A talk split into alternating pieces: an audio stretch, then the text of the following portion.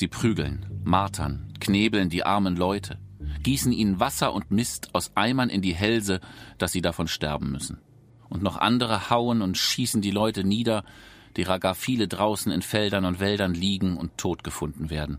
Von diesen Gräueltaten der schwedischen Truppen in Mittweida berichtet ein Zeitzeuge im März 1637, mitten im Dreißigjährigen Krieg. Der Krieg, der war grausam. Es wurde geplündert, misshandelt und gemordet und auch Seuchen konnten sich in ganz Europa verbreiten. Fast 40 Prozent der Landbevölkerung fielen dem Krieg zum Opfer. Davon gehen Geschichtsforschende heute aus. Aber was geschah mit den schönen Dingen des Lebens während dieser Zeit, mit Kunstwerken zum Beispiel? Welche Bedeutung hatten sie im Dreißigjährigen Krieg und wie prägen sie unser Verständnis dieser Zeit und die Kunstwelt noch heute? Das Forschungsquartett in Kooperation mit dem Leibniz Institut für Geschichte und Kultur des östlichen Europa. Der Zeitzeugenbericht, den ihr am Anfang gehört habt, der ist Teil von Bellum et Artes, ein internationales Forschungs- und Ausstellungsprojekt, initiiert vom Leibniz Institut für Geschichte und Kultur des östlichen Europas in Leipzig, kurz GWZO. Gemeinsam mit den staatlichen Kunstsammlungen Dresden, der Nationalgalerie Prag und weiteren Museen und Instituten in ganz Europa wird dort bald gezeigt, wie der Krieg die Kunstwelt beeinflusst hat. Denn auch viele Kunstwerke wurden geplündert und wurden so zum Spielball der Mächtigen. Susanne Jäger und Teda Jürjens sind zwei der Kuratorinnen der Ausstellung.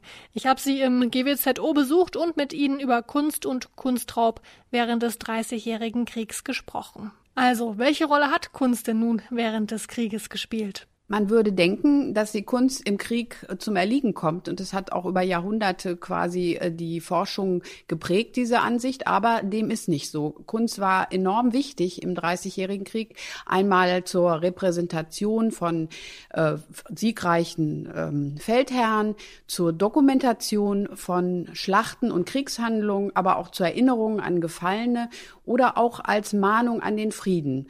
Ähm, Genau, und auch zu diplomatischen äh, Zwecken, als Austausch von Geschenken zwischen Regierenden, zwischen sozusagen Untertanen an die Kurfürsten oder an die Kaiser. Also es ist auch nochmal dieser ganze Aspekt der Diplomatie, der sich auch in der Kunst niederschlägt oder durch die Kunst zum Ausdruck kommt. Mhm. Vielleicht können wir darauf noch mal näher eingehen. Wenn Sie von Diplomatie sprechen, was hat Kunst da ja für Auswirkungen gehabt? Wurden Kunstwerke einfach dann verschenkt an den Regierungschef oder wie wie wie weit kann ich mir das vorstellen, dass Kunst in der Diplomatie eine Rolle spielt? Also mal ganz konkret, zum Beispiel im Krieg, äh, wenn Städte erobert werden oder sich ergeben, ist es so, dass die Feldherren oder der äh, leitende General mit Geschenken von der äh, Bevölkerung oder vom Stadtrat begrüßt wurden. Es gibt also einige sehr schöne Geschenke, die wir auch zeigen werden, ähm, bei denen äh, quasi Gustav Adolf, der schwedische König, nachdem er zum Beispiel in Nürnberg oder in Augsburg eingezogen ist, äh,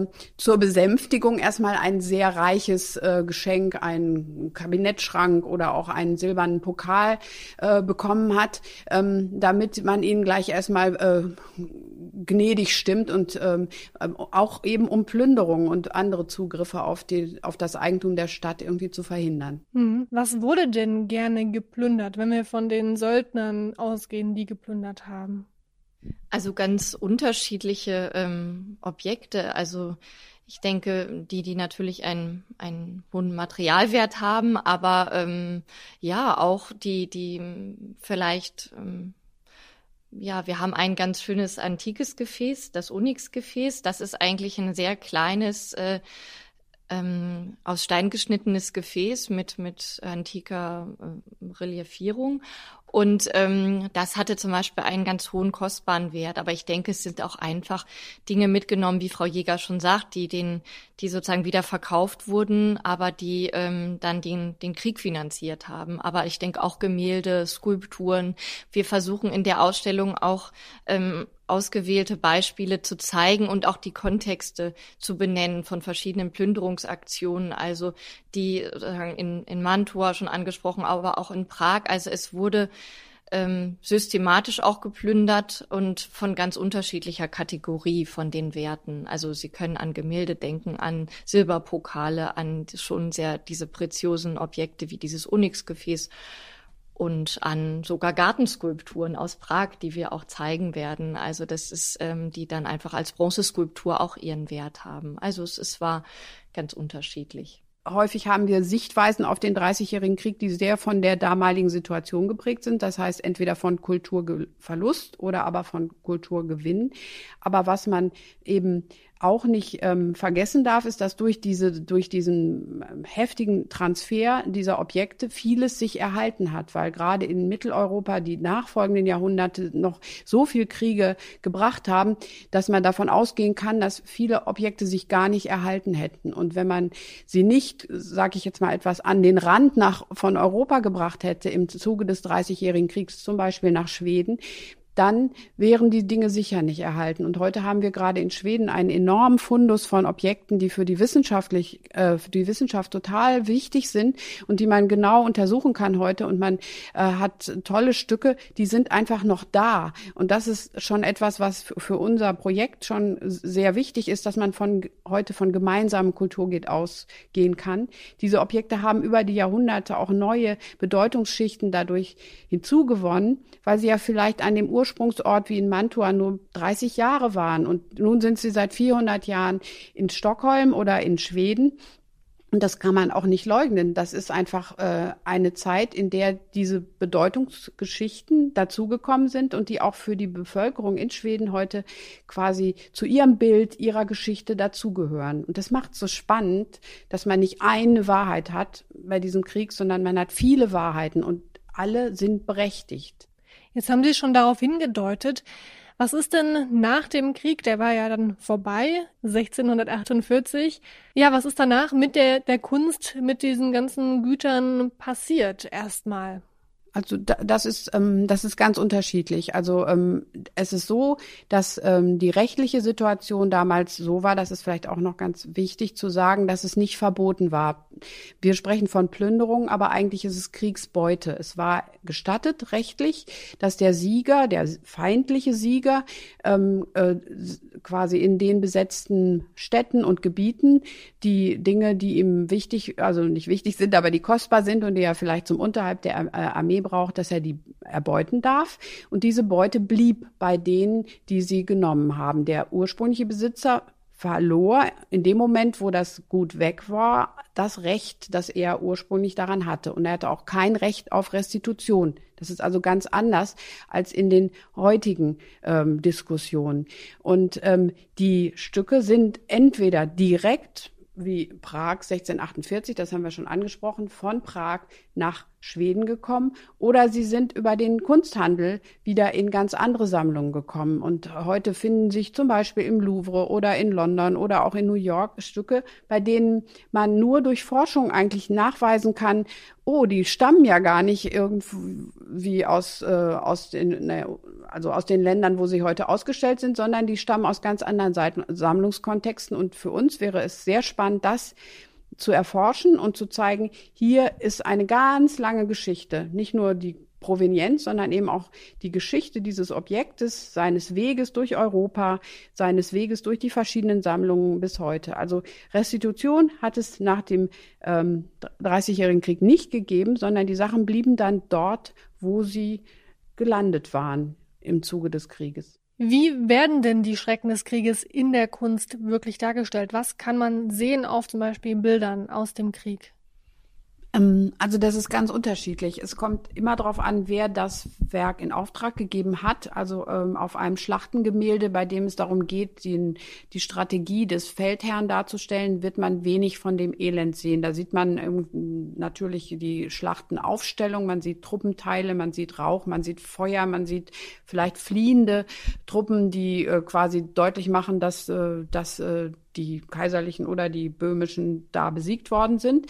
Aber es gibt eben in der Grafik sehr viel Darstellungen, die sehr eindringlich sind. Ähm, zum Beispiel ähm, eine Reihe von Skulpturen von Leonhard Kern. Wir zeigen eine davon in der Dresdner Ausstellung, in denen ähm, quasi in Kunstkammermanier äh, wirklich ganz äh, eindrückliche Szenen äh, dargestellt sind. Zum Beispiel die sogenannte Menschenfresserin, eine hungernde Frau, deren Körper ausgezehrt ist, die sitzt auf einem Baumstamm und hat einen Männerunterschenkel in der Hand und beißt dort rein. Also das ist, äh, das ist wirklich ähm, ganz deutlich und klar äh, der Hunger, an dem viele Leute damals gestorben sind. Es gibt auch äh, die ganz berühmte Serie von äh, Kalowo eben äh, es darum geht, dass man den Soldaten auch zeigt, welche Strafen und äh, es nach sich ziehen kann, wenn man äh, plündert, ohne dass man äh, das ähm, quasi äh, genehmigt bekommen hat. Weil das ist, äh, ist so. Damals war es zwar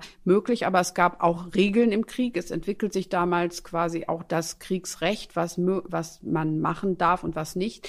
Und um diese ähm, ausschreitende Gewalt irgendwie in, im Zaum zu halten, hat man eben auch diese Heeresreglements. Und ähm, da gibt es eben einige auch Darstellungen, wie, wie das ähm, aussehen könnte. Also das ist äh, klar. Aber es ist auch hier, Sieger schreiben Geschichte. Die Grafiken sind nicht die Geschichte der Sieger, sondern die sind eben kleinformatig, die sind intime Darstellungen, die vielleicht einen Sammler irgendwann interessiert haben. Aber dafür waren eben keine großen Mittel, ähm, wurden dafür nicht verwandt.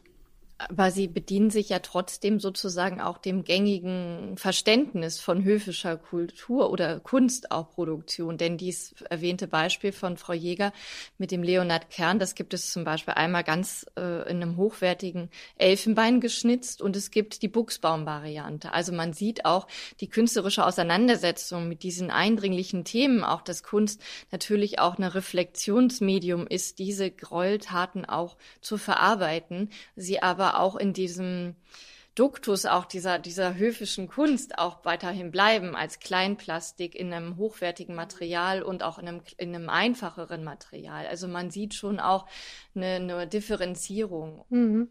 Jetzt abschließend die Frage, was erhoffen Sie sich denn von den Menschen oder was erhoffen Sie sich, dass die Menschen, die ihre Ausstellungen in ganz Europa, aber auch in Dresden besuchen, daraus mitnehmen? Also ein, eine Hoffnung wäre, dass die Menschen sehen, dass es nicht eine Geschichte des Dreißigjährigen Kriegs gibt, sondern dass ganz viele Länder daran beteiligt waren und dass jedes Land eine eigene Perspektive hat, die begründet ist und die richtig ist und die wahr ist. Und dass man nicht nur ähm, quasi das eigene Schicksal im Blick behalten soll, sondern dass man sich quasi äh, vergegenwärtigt, dass alle äh, unter diesem Krieg gelitten hatten und alle eine Rolle gespielt haben und alle darin ähm, verwickelt waren. Und dass man vielleicht den Weg auch schafft zu, oder diese, die Brücke auch in die Gegenwart zu schlagen. Wir werden das auch mit wenigen zeitgenössischen Kunstwerken auch anregen in der Ausstellung, dass man sich darüber überlegt, dass dieser Krieg, dieser 30-jährige Krieg, so schrecklich er auch war, auch in der Gegenwart solche Parallelen hat. Zum Beispiel Afghanistan. Afghanistan lebt sogar noch länger als 30 Jahre in einem Krieg mit verschiedenen ausländischen Mächten aber auch mit ähm, eigenen Krieg, mit Bürgerkrieg, also äh, oder Syrien. Also dass man sieht, diese Konflikte gab es schon, sie waren Teil der europäischen Geschichte. Hier sind sie vielleicht überwunden worden. Man hat die Nationalismen zurückgedrängt oder man hat zu einer europäischen Identität gefunden. Selbst das ist aber auch nicht klar, wenn man die letzte aktuelle Entwicklung in Europa ansieht. Dann brechen diese Nationalismen ja wieder auf in verschiedenen Ländern, aber dass die Ausstellung vielleicht den, die Anregung liefert zu sagen, ähm, wir müssen wieder, wir müssen diese europäische Identität ähm, finden und wir müssen dieses gemein, die gemeinsame Verantwortung für diese Kriege und auch für unsere Geschichte tragen und sehen, dass sich sowas nicht mehr wiederholt, aber auch gleichzeitig sehen, dass es sich in der Welt jederzeit wiederholen kann und es auch tut. Und dass man dann vielleicht auch mehr Verständnis hat für Flüchtende, die in die Migration gezwungen werden aus Kriegshandlungen, ähm, weil ihre Heimat verwüstet ist, weil ihre Lebensgrundlagen durch den Krieg zerstört worden sind und dass man sich man kann sich nicht erinnern, aber man kann mit den Zeugnissen und mit den eingesprochenen Quellen kann man ähm, durchaus feststellen, dass vor 400 Jahren in Sachsen die Situation ähnlich war und dass viele Zeugnisse sich erhalten haben und dass man da Parallelen hinsieht. Das, das wäre mein Wunsch ähm, aus dieser Ausstellung, aber auch vielleicht aus dem ganzen Projekt.